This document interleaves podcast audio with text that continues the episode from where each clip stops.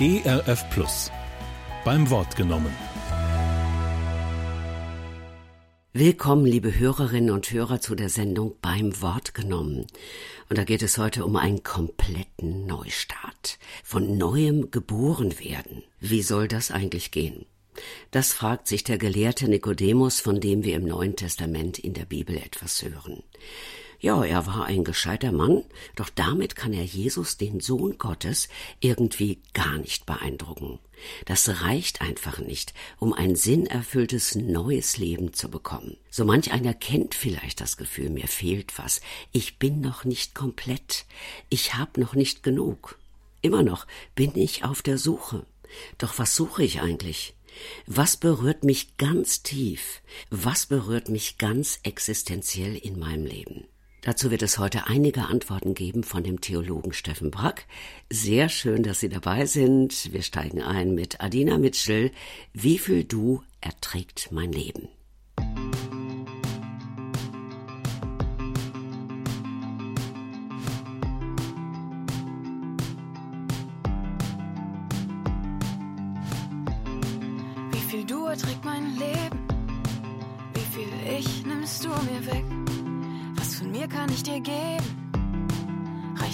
Ich von dir krieg.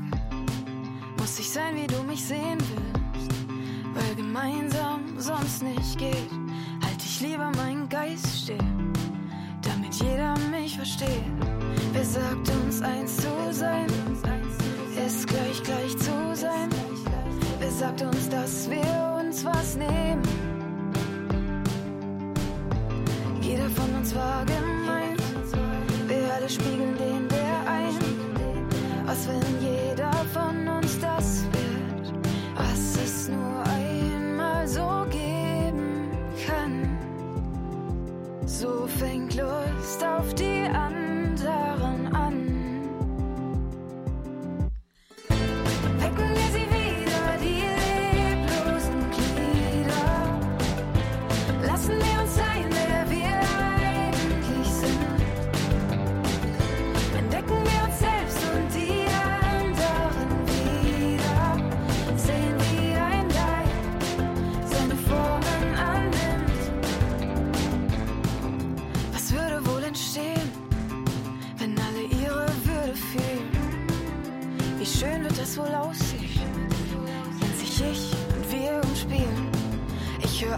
verbiegen, weil Gott uns nicht in Rahmen presst. Und in Liebe trifft auf Liebe, es sich himmlisch leben lässt. Und wenn das Sein an sich schon das Größte ist, verliert mein Ich sich nicht. Selbst wenn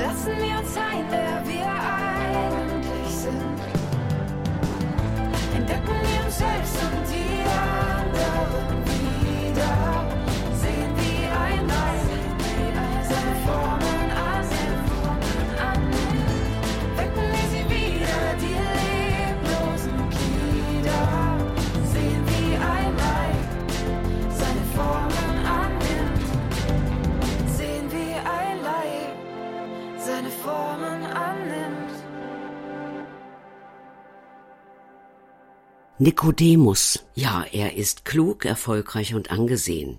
Und trotz allem sagt Jesus zu ihm, dir fehlt noch was. Und zwar etwas ganz Entscheidendes.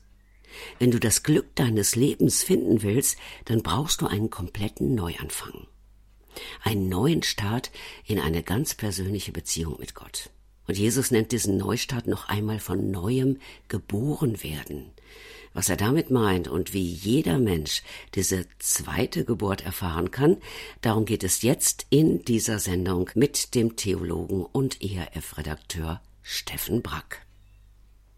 Laut einer Emnet-Umfrage sind es vor allem zwei Lebensziele, die für die meisten Deutschen mit Abstand am wichtigsten sind, nämlich Familie und Gesundheit. Damit liegen beide noch weit vor einem guten Lebensstandard, beruflichem Erfolg oder Reisen. Ich kann das ganz gut nachvollziehen. Vor allem seit ich selbst Kinder habe und zwei von ihnen mittlerweile schon von zu Hause ausgezogen sind. Da werden die Zeiten, an denen wir zusammen sind, immer kostbarer. Und ich schätze es auch sehr, wenn ich gesund bin. Mit Mitte 20 hatte ich meine ersten Leseeingriffe an beiden Augen. Und schon damals wurde mir bewusst, es ist total wertvoll, gesund zu sein. Und je älter ich werde, umso mehr kleinere und größere Beschwerden schleichen sich ein. Doch so wertvoll das alles auch ist, die zitierte Liste mit den wichtigsten Lebenszielen der Deutschen ist unvollständig. Ja, ich bin sogar davon überzeugt, das mit Abstand wichtigste Lebensziel fehlt noch. Was das ist? Dazu will ich mit Ihnen hineinhören in ein Gespräch. Da begegnen sich zwei Männer, und in der Bibel wird ihr Zusammentreffen geschildert in dem Bericht des Johannes über Jesus. Dieser Bericht wird auch das Johannesevangelium genannt. Dort heißt es im Kapitel 3 in den ersten beiden Versen Einer von den Pharisäern war Nikodemus, ein Mitglied des jüdischen Rates.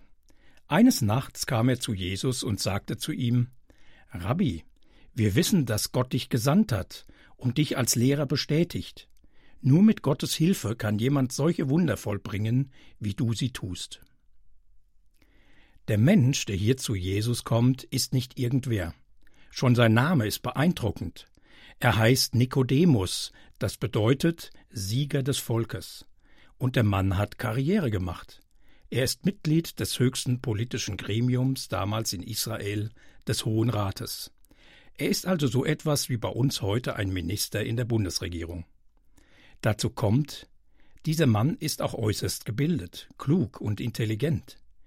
Jesus sagt zu ihm etwas später, du bist der Lehrer Israels. Das heißt, Nikodemus gehört zu den führenden Theologieprofessoren im Land.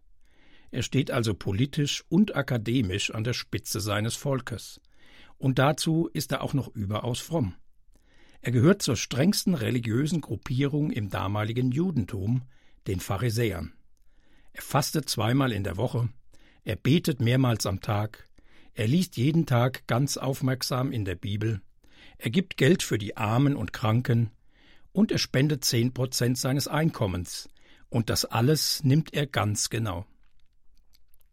Es ist offensichtlich, der Mann, der hier Jesus aufsucht, ist beruflich absolut erfolgreich, wohlhabend, und dazu nimmt er es auch mit Gott total ernst. Wenn er eine Liste mit wichtigen Lebenszielen hat, dann hat er sie wohl alle erreicht. Und Nikodemus hat noch etwas. Er hat eine hohe Meinung von Jesus. Er spricht den Wanderprediger aus dem Norden an mit Rabbi. Das bedeutet mein Meister. Der Theologieprofessor nennt Jesus also Herr Kollege. Und Nikodemus ist von Jesus angezogen. Denn er macht sich nachts auf den Weg zu dem reisenden Verkündiger aus Galiläa, einer Gegend, über die man in der Hauptstadt die Nase rümpft. Dass Nikodemus Jesus bei Nacht aufsucht, ist übrigens nicht weiter verwunderlich. Das hat nichts damit zu tun, dass Nikodemus seinen Besuch bei Jesus verheimlichen will. Nein, die Nacht war die ganz normale Zeit für ein Gespräch unter Gelehrten, was auch mit den hohen Temperaturen tagsüber zu tun hat. Warum macht sich ein erfolgreicher und anerkannter Mann wie Nikodemus auf den Weg zu Jesus? Ganz offensichtlich ist ihm klar, von Jesus geht eine Kraft und eine Vollmacht aus, die er so noch nicht erlebt hat. Der nächtliche Besucher formuliert das so Rabbi, wir wissen, dass Gott dich gesandt hat und dich als Lehrer bestätigt. Nur mit Gottes Hilfe kann jemand solche Wunder vollbringen, wie du sie tust. Was ist das für eine Einleitung? Was sind das denn für Komplimente? Was ist das für eine Ouvertüre für das folgende Gespräch? Wie wird Jesus denn jetzt darauf reagieren? Auf dieses uneingeschränkte Lob aus dem Mund des führenden Theologen im Land.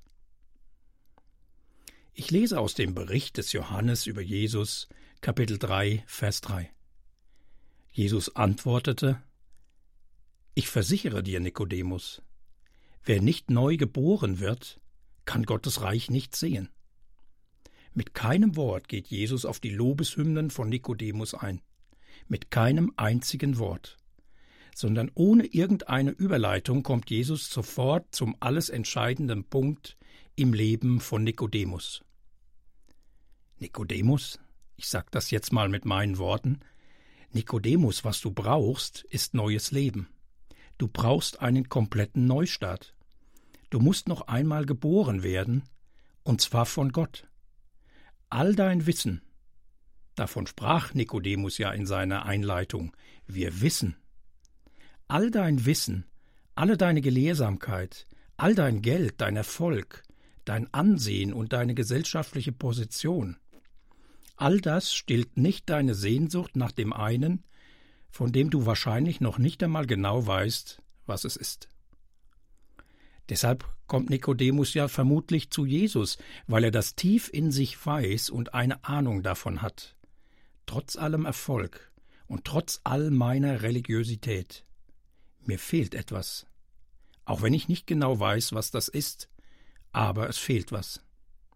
Und vielleicht, vielleicht ist das ja bei Jesus zu finden.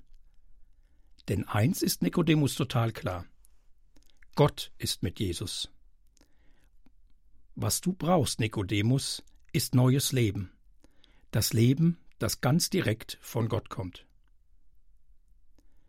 Ganz am Anfang dieser Begegnung zwischen Nikodemus und Jesus heißt es wörtlich, da war ein Mensch, der hieß Nikodemus. Nikodemus ist ein Mensch, ein echter Mensch aus Fleisch und Blut. Und dass das hier noch einmal hervorgehoben wird, das ist kein Zufall, denke ich. Denn was Jesus zu Nikodemus sagt, das will er jedem von uns sagen, auch Ihnen und mir. Du, Steffen, was du brauchst, ist neues Leben, einen ganz neuen Anfang, und zwar mit Gott. Und ich meine, jeder Mensch kennt vermutlich diese vage Ahnung in sich, irgendetwas fehlt mir, aber ich weiß nicht, was das ist. Der Schwede Björn Borg gilt als einer der allergrößten Tennisspieler aller Zeiten. Fünfmal hintereinander hat er das Turnier in Wimbledon gewonnen. Das vielleicht wichtigste Tennisturnier der Welt. Als er seine Karriere beendet hatte, ist er abgestürzt. Der riesige Erfolg hat ihn doch nicht wirklich erfüllt, sondern eine Lehre in ihm zurückgelassen. Die deutsche Tennisspielerin Steffi Graf hat einmal nach dem Ende ihrer aktiven Laufbahn gesagt, Jetzt suche ich einen neuen Sinn für mein Leben. Der griechische Reeder Aristoteles Onassis besaß in den 1950er Jahren mehr als 900 Schiffe. Er gehörte zu den reichsten Männern seiner Zeit. Von ihm stammt der Satz Wenn ein Mensch behauptet, mit Geld lasse sich alles erreichen, darf man sicher sein, dass er nie welches gehabt hat. Bei einer anderen Gelegenheit sagte er Ein reicher Mann ist oft nur ein armer Mann mit sehr viel Geld. Ich bin mir sicher, jeder Mensch kennt das. Es fehlt mir etwas, irgendetwas. Und Jesus sagt es Nikodemus und jedem anderen Menschen. Ich versichere dir, wer nicht neu geboren wird, kann Gottes Reich nicht sehen. Wir brauchen neues Leben, eine zweite Geburt gewissermaßen, einen Neustart, der uns in eine ganz direkte und persönliche Verbindung bringt sonst verfehlen wir unsere Bestimmung. Denn wir sind für ein Leben in der Nähe Gottes geschaffen. Das meint Jesus, wenn er vom Reich Gottes spricht. Die Welt, in der Gott regiert, voller Leben, voller Liebe und voller Barmherzigkeit.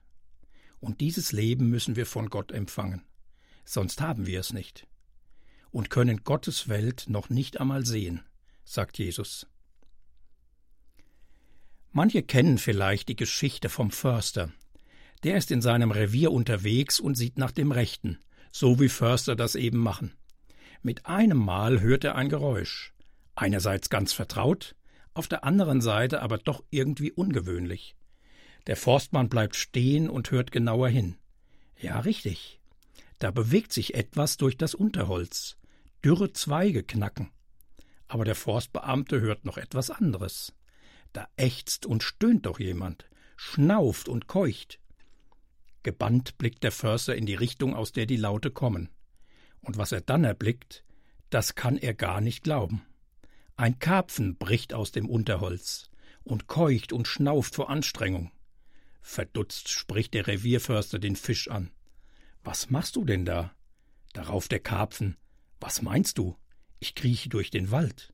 Ja, meint der Förster, das sehe ich, aber du bist doch ein Karpfen, ein Fisch, und du gehörst ins Wasser, nicht in den Wald. Der Karpfen, wer behauptet denn so einen Unsinn? Was soll ich im nassen Wasser? Ich will im Wald leben. Und schon verschwindet er auch wieder im Unterholz. Nikodemus und Sie und ich, wir wurden von Gott geschaffen, um in seiner Welt, in seiner Nähe zu leben. Aber in dieser Welt leben wir nicht sondern jeder von uns wird in eine Welt hineingeboren, die von Gott getrennt ist. Und deshalb sagt Jesus, ihr braucht eine neue Geburt, eine weitere Geburt, durch die ihr in Gottes Welt hineingeboren werdet. Die Welt, in der wir jetzt leben, ist nicht der Ort, für den Gott uns eigentlich bestimmt hat. Und deshalb geht es uns hier auch so wie dem Karpfen, der nicht im Wasser lebt, sondern durch den Wald robbt, und deshalb ahnt jeder Mensch, dass ihm irgendetwas fehlt. Jemand hat das einmal so ausgedrückt In unserem Herzen gibt es einen leeren Raum, und nur Gott kann ihn ausfüllen. Nikodemus ist verwirrt, als er Jesus von einer neuen Geburt reden hört. Und deshalb fragt er zurück Wie kann jemand neu geboren werden, wenn er schon alt ist? Er kann doch nicht wieder in den Mutterleib zurück und noch einmal auf die Welt kommen. In Nikodemus Frage schwingen auch Spott und Verachtung mit, meine ich. Es geht Jesus ja überhaupt nicht um eine zweite natürliche Geburt, und ich meine, das weiß der Theologieprofessor eigentlich auch. Aber irgendwie versucht er noch, die Wahrheit, von der Jesus spricht, von sich wegzuhalten. Ein Phänomen, das ich auch immer wieder beobachte. Da werden Menschen von Gott und von Jesus angesprochen. Durch ein Buch, ein Vortrag, durch ein Gespräch mit dem Nachbarn oder der Nachbarin. Und plötzlich schalten sie um, werden zynisch, spotten. Das ist oft auch ein Zeichen dafür, wie sehr Gott sie schon angesprochen hat. Und sein Reden beginnt an ihnen zu wirken. Wie reagiert Jesus? Amen, ich versichere dir, nur wer von Wasser und Geist geboren wird, kann in Gottes neue Welt hineinkommen. Was Menschen zur Welt bringen, ist und bleibt von menschlicher Art. Was vom Geist Gottes geboren wird, das ist Geist und gehört zu Gott. Wundere dich also nicht, dass ich zu dir sage, ihr müsst alle neu geboren werden. Jesus lässt sich gar nicht beirren von dem Spott, der in Nikodemus Frage steckt sondern er erklärt seinem Gesprächspartner weiter in aller Ruhe, was er mit Neugeboren meint. Da ist zunächst einmal die Aussage von Jesus Amen, ich versichere dir, nur wer von Wasser und Geist geboren wird, kann in Gottes neue Welt hineinkommen. Von oder aus Wasser geboren beziehen viele auf die christliche Taufe. Sicher spielt die Taufe auch auf die Reinigung von der Schuld durch den Glauben an Jesus an. Doch ich meine der Satz Nur wer von Wasser und Geist geboren wird, kann in Gottes Welt hineinkommen, ich meine, damit bezieht sich Jesus auf eine Aussage aus dem Buch des Propheten Hesekiel. Und zwar Kapitel 36, die Verse 25 bis 27. Da verspricht Gott, mit reinem Wasser besprenge ich euch und wasche so die Schuld von euch ab, die ihr durch euren abscheulichen Götzendienst auf euch geladen habt. Allem, was euch unrein gemacht hat, bereite ich dann ein Ende. Ich will euch ein neues Herz geben und einen neuen Geist. Ja, ich nehme das versteinerte Herz aus eurer Brust und gebe euch ein lebendiges Herz. Mit meinem Geist erfülle ich euch, damit ihr nach meinen Weisungen lebt, meine Gebote achtet und sie befolgt. Gott hat durch seinen Propheten Hesekiel also Folgendes ankündigen lassen. Gott will die Menschen seines Volkes von ihrer Schuld reinigen, mit reinem Wasser, und er will sie von innen heraus ganz neu machen, durch seinen Geist. Und damit sagt Jesus dem Nikodemus, Jetzt ist diese Zeit gekommen, von der Gott durch seinen Propheten Hesekiel gesprochen hat. Jetzt werden Menschen neu geboren, aus dem Wasser, das die Schuld abwäscht, und aus dem Geist Gottes. Weiter erklärt Jesus, was Menschen zur Welt bringen, ist und bleibt von menschlicher Art. Was vom Geist Gottes geboren wird, das ist Geist und gehört zu Gott. Lieber Nikodemus, durch die natürliche Geburt empfangen wir unser Leben als Menschen und unsere menschliche Natur. Dadurch werden wir Mitglied der Gattung Mensch. Durch die Geburt aus dem Geist Gottes empfangen wir eine neue Natur, nämlich eine geistliche Natur. Die richtet sich auf Gott aus und den Geist Gottes. Und durch diese Geburt aus dem Geist Gottes werden wir Mitglieder in der Familie Gottes. Und schließlich lässt Jesus den Nikodemus nicht im Zweifel darüber, was das alles für ihn bedeutet, und auch für jeden von uns. Ihr müsst alle neu geboren werden. Das gilt für jeden von uns für jeden Menschen, für die ganze Menschheit. Sie und ich, wir brauchen die neue Geburt von Gott her. Das ist das allerwichtigste Lebensziel überhaupt. Das Lebensziel Nummer eins, sagt Jesus. Das mit der neuen Geburt hört sich kompliziert an? Vielleicht. Aber vermutlich fügt Jesus deshalb jetzt noch etwas hinzu, denn es geht bei dem Neugeborenwerden aus Gott um eine Erfahrung, und nicht darum, alles bis ins Kleinste zu verstehen. Und so ergänzt Jesus, es ist damit wie beim Wind. Er weht, wo er will. Du hörst ihn, aber du kannst nicht erklären, woher er kommt und wohin er geht. So ist es auch mit der Geburt aus Gottes Geist. Jesus vergleicht die neue Geburt aus dem Geist Gottes mit dem Wind. Den Wind können wir nicht sehen. Wir können sehen, wie er Blätter bewegt oder Äste, aber der Wind selbst bleibt komplett unsichtbar. Vor ein paar Jahren fingen Meteorologen an, ein neues Wetterphänomen zu beobachten. Heftige Stürme, die mit einem Mal über dem Meer entstehen und sich im ungünstigen Fall auf Küstenregionen zubewegen. El Niño nennen die Wetterforscher diese Stürme. Und sie stehen vor großen Rätseln, wodurch diese Stürme entstehen. So beschreibt es Jesus hier auch. Dass beim Wind nicht immer alles erklärt werden kann, warum er jetzt ausgerechnet hier entsteht. Aber eines ist beim Wind ganz klar. Wir erfahren seine Auswirkungen. Ob Sie beim Fahrradfahren Rückenwind haben oder Gegenwind, das merken Sie ganz genau. Und so ist das auch, wenn ein Mensch durch Gottes Geist neu geboren wird. Da können wir manches gar nicht so genau erklären, aber die Auswirkungen sind eindeutig. Ich bin in einer christlichen Gemeinde zum Glauben gekommen, in der immer wieder neue Leute dazugekommen sind. Menschen, die zum Glauben an Jesus gekommen sind. Oder, um die Worte von Jesus in seinem Gespräch mit Nikodemus zu benutzen, Menschen, die neu geboren worden sind. Ein Mann erzählte mir dann einmal Du Steffen, als meine Frau zum Glauben an Jesus gekommen ist, da habe ich versucht, sie auf die Palme zu bringen. Das hatte früher immer gut geklappt. Aber jetzt ging das nicht mehr. Ich habe alles versucht, aber sie blieb jetzt immer ruhig. Und da wusste ich ganz genau, das hat mit ihrem neuen Glauben zu tun. Mit Jesus. Es geht nicht so sehr darum, jedes Detail zu verstehen, wie Gott uns das neue Leben schenkt. Wie er das macht, dass wir durch seinen Geist neu geboren werden. Es geht vielmehr darum, dass wir diese neue Geburt erfahren, dass sie geschieht in meinem Leben. Und darüber spricht Jesus mit Nikodemus, wie er und wir die neue Geburt von Gott erfahren können. Nikodemus bleibt skeptisch. Aber wie soll das nur vor sich gehen? Noch ist Nikodemus offenbar nicht bereit, sich auf die neue Geburt einzulassen, von der Jesus spricht.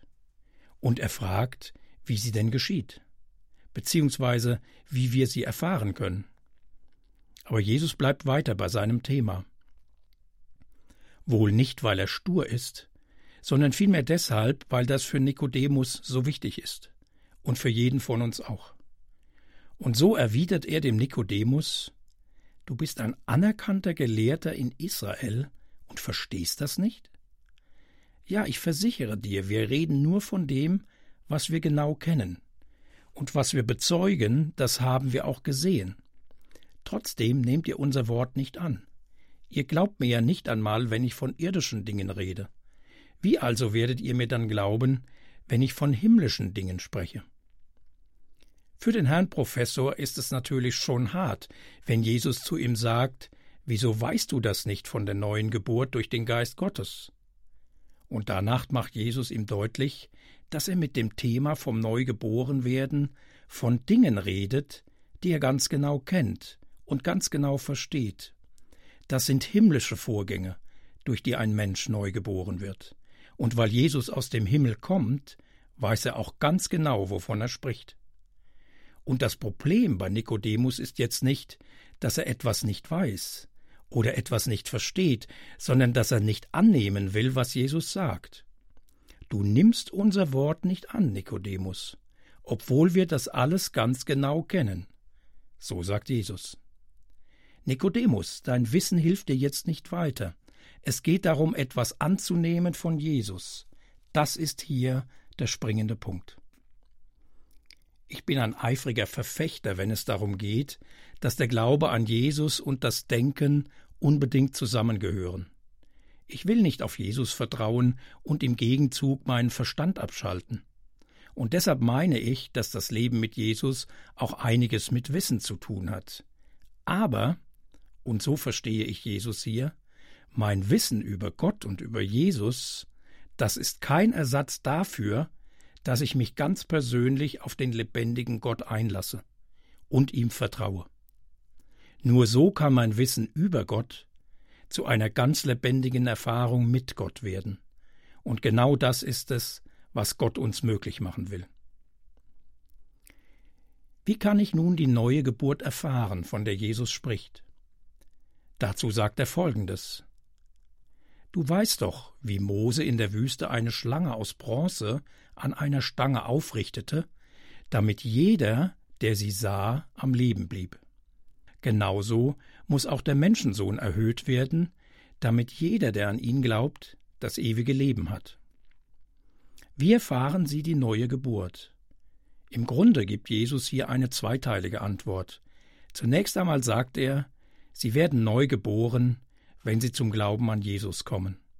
Deshalb sagt er hier, damit jeder, der an ihn, an Jesus glaubt, das ewige Leben hat. Das ewige Leben ist hier gleichbedeutend mit der neuen Geburt, durch die ein Mensch zu Gottes Welt gehört. Und zugleich erklärt Jesus hier noch etwas genauer, was es denn bedeutet, an ihn zu glauben. Und das veranschaulicht er mit jener Schlange aus Bronze, die Mose in der Wüste an einer Stange aufgerichtet hat. Als das Volk Israel vor etwa dreieinhalbtausend Jahren von Gott aus der Sklaverei in Ägypten befreit wurde, hatten sie unterwegs immer wieder einmal große Probleme damit, Gott zu vertrauen. Bei einer Gelegenheit rebellierten sie so heftig gegen Gott und gegen Mose, dass Gott giftige Schlangen in das Lager seines Volkes schickte, und wer gebissen wurde, musste sterben. Da kam Israel zur Besinnung und bekannte, wir haben mit unserer Rebellion gegen Gott gesündigt. Und sie baten darum, von Gottes Gericht verschont zu werden. Und Gott antwortete Mose, Mach dir eine Schlange aus Bronze, befestige sie am Ende einer Stange, dann sag den Israeliten, jeder, der gebissen wird und sie ansieht, bleibt am Leben. Mose fertigte eine Schlange aus Bronze, und befestigte sie an einer Stange. Nun musste niemand mehr durch das Gift der Schlangen sterben. Wer gebissen wurde und zu der Schlange schaute, der war gerettet. Und das vergleicht Jesus nun mit seiner Kreuzigung. Genauso muss auch ich, Jesus, der Menschensohn, erhöht werden, damit jeder, der an ihn glaubt, ewiges Leben hat. Wer zum Glauben an Jesus kommt, der wendet sich dem gekreuzigten Jesus zu. Und wie die Israeliten, die sich der Schlange aus Bronze zugewendet haben, so wird auch jedem, der sich Jesus am Kreuz zuwendet, seine gesamten Sünden und seine Schuld vergeben. Denn genau dafür starb Jesus am Kreuz, um unsere Schuld auf sich zu nehmen und sie zu begleichen, damit jede und jeder, die an Jesus glauben, Vergebung erfahren, einen ganz neuen Anfang mit Gott und neu geboren werden aus dem Geist Gottes. Das wünsche ich Ihnen von ganzem Herzen, dass Sie diese Erfahrung machen. Gott ist lebendig und er hört, wenn Sie zu ihm sprechen. Wenn Sie an Jesus glauben wollen, dann sagen Sie ihm das einfach. Bitten Sie ihn, Ihnen Ihre Schuld zu vergeben, weil Jesus dafür gestorben ist. Und wenn Sie das aufrichtig meinen, dann wird Gott zu seinem Wort stehen, Ihnen alles vergeben und Ihnen eine neue Geburt schenken.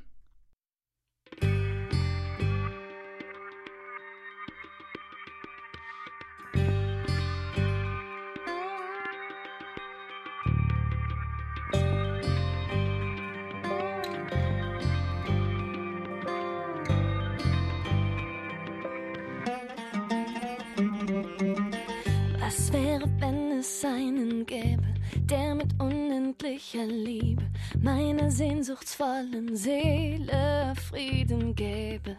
Was wäre, gäbe es einen Weg, der führte zum ewigen Glück. Nichts auf der Welt hielt mich zurück, ich würde ihn gehen.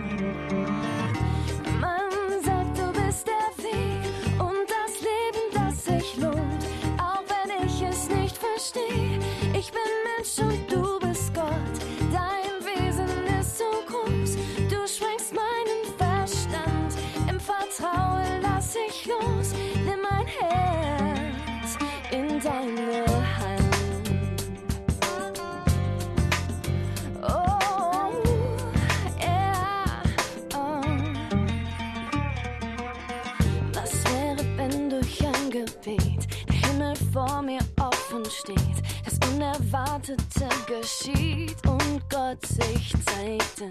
Was wäre, gäbe es diese Kraft? Was wäre, wenn sie mein Herz erfasst, durch mich zu anderen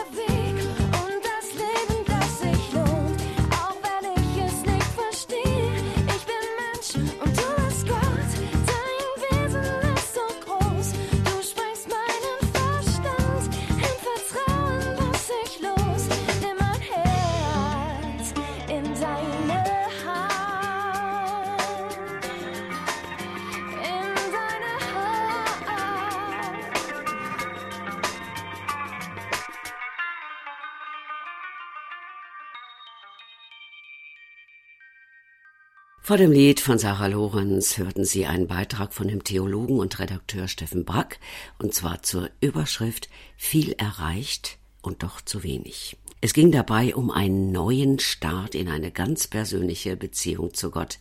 Jesus nennt diesen Neustart noch einmal von neuem geboren werden. Und jeder Mensch kann diese zweite Geburt erfahren. Auch Sie persönlich, liebe Hörerinnen und Hörer, können das in Anspruch nehmen. Jesus Ihr ganzes Leben anvertrauen. Die Erneuerung wird dann geschehen. Jesus vollbringt das in uns. Das können wir gar nicht selber machen. Ich wünsche Ihnen von ganzem Herzen genau das. Gerne können Sie diese Sendung noch einmal nachhören in unserer ERF Audiothek. Ihnen noch eine gesegnete Zeit. Behüt Sie Gott.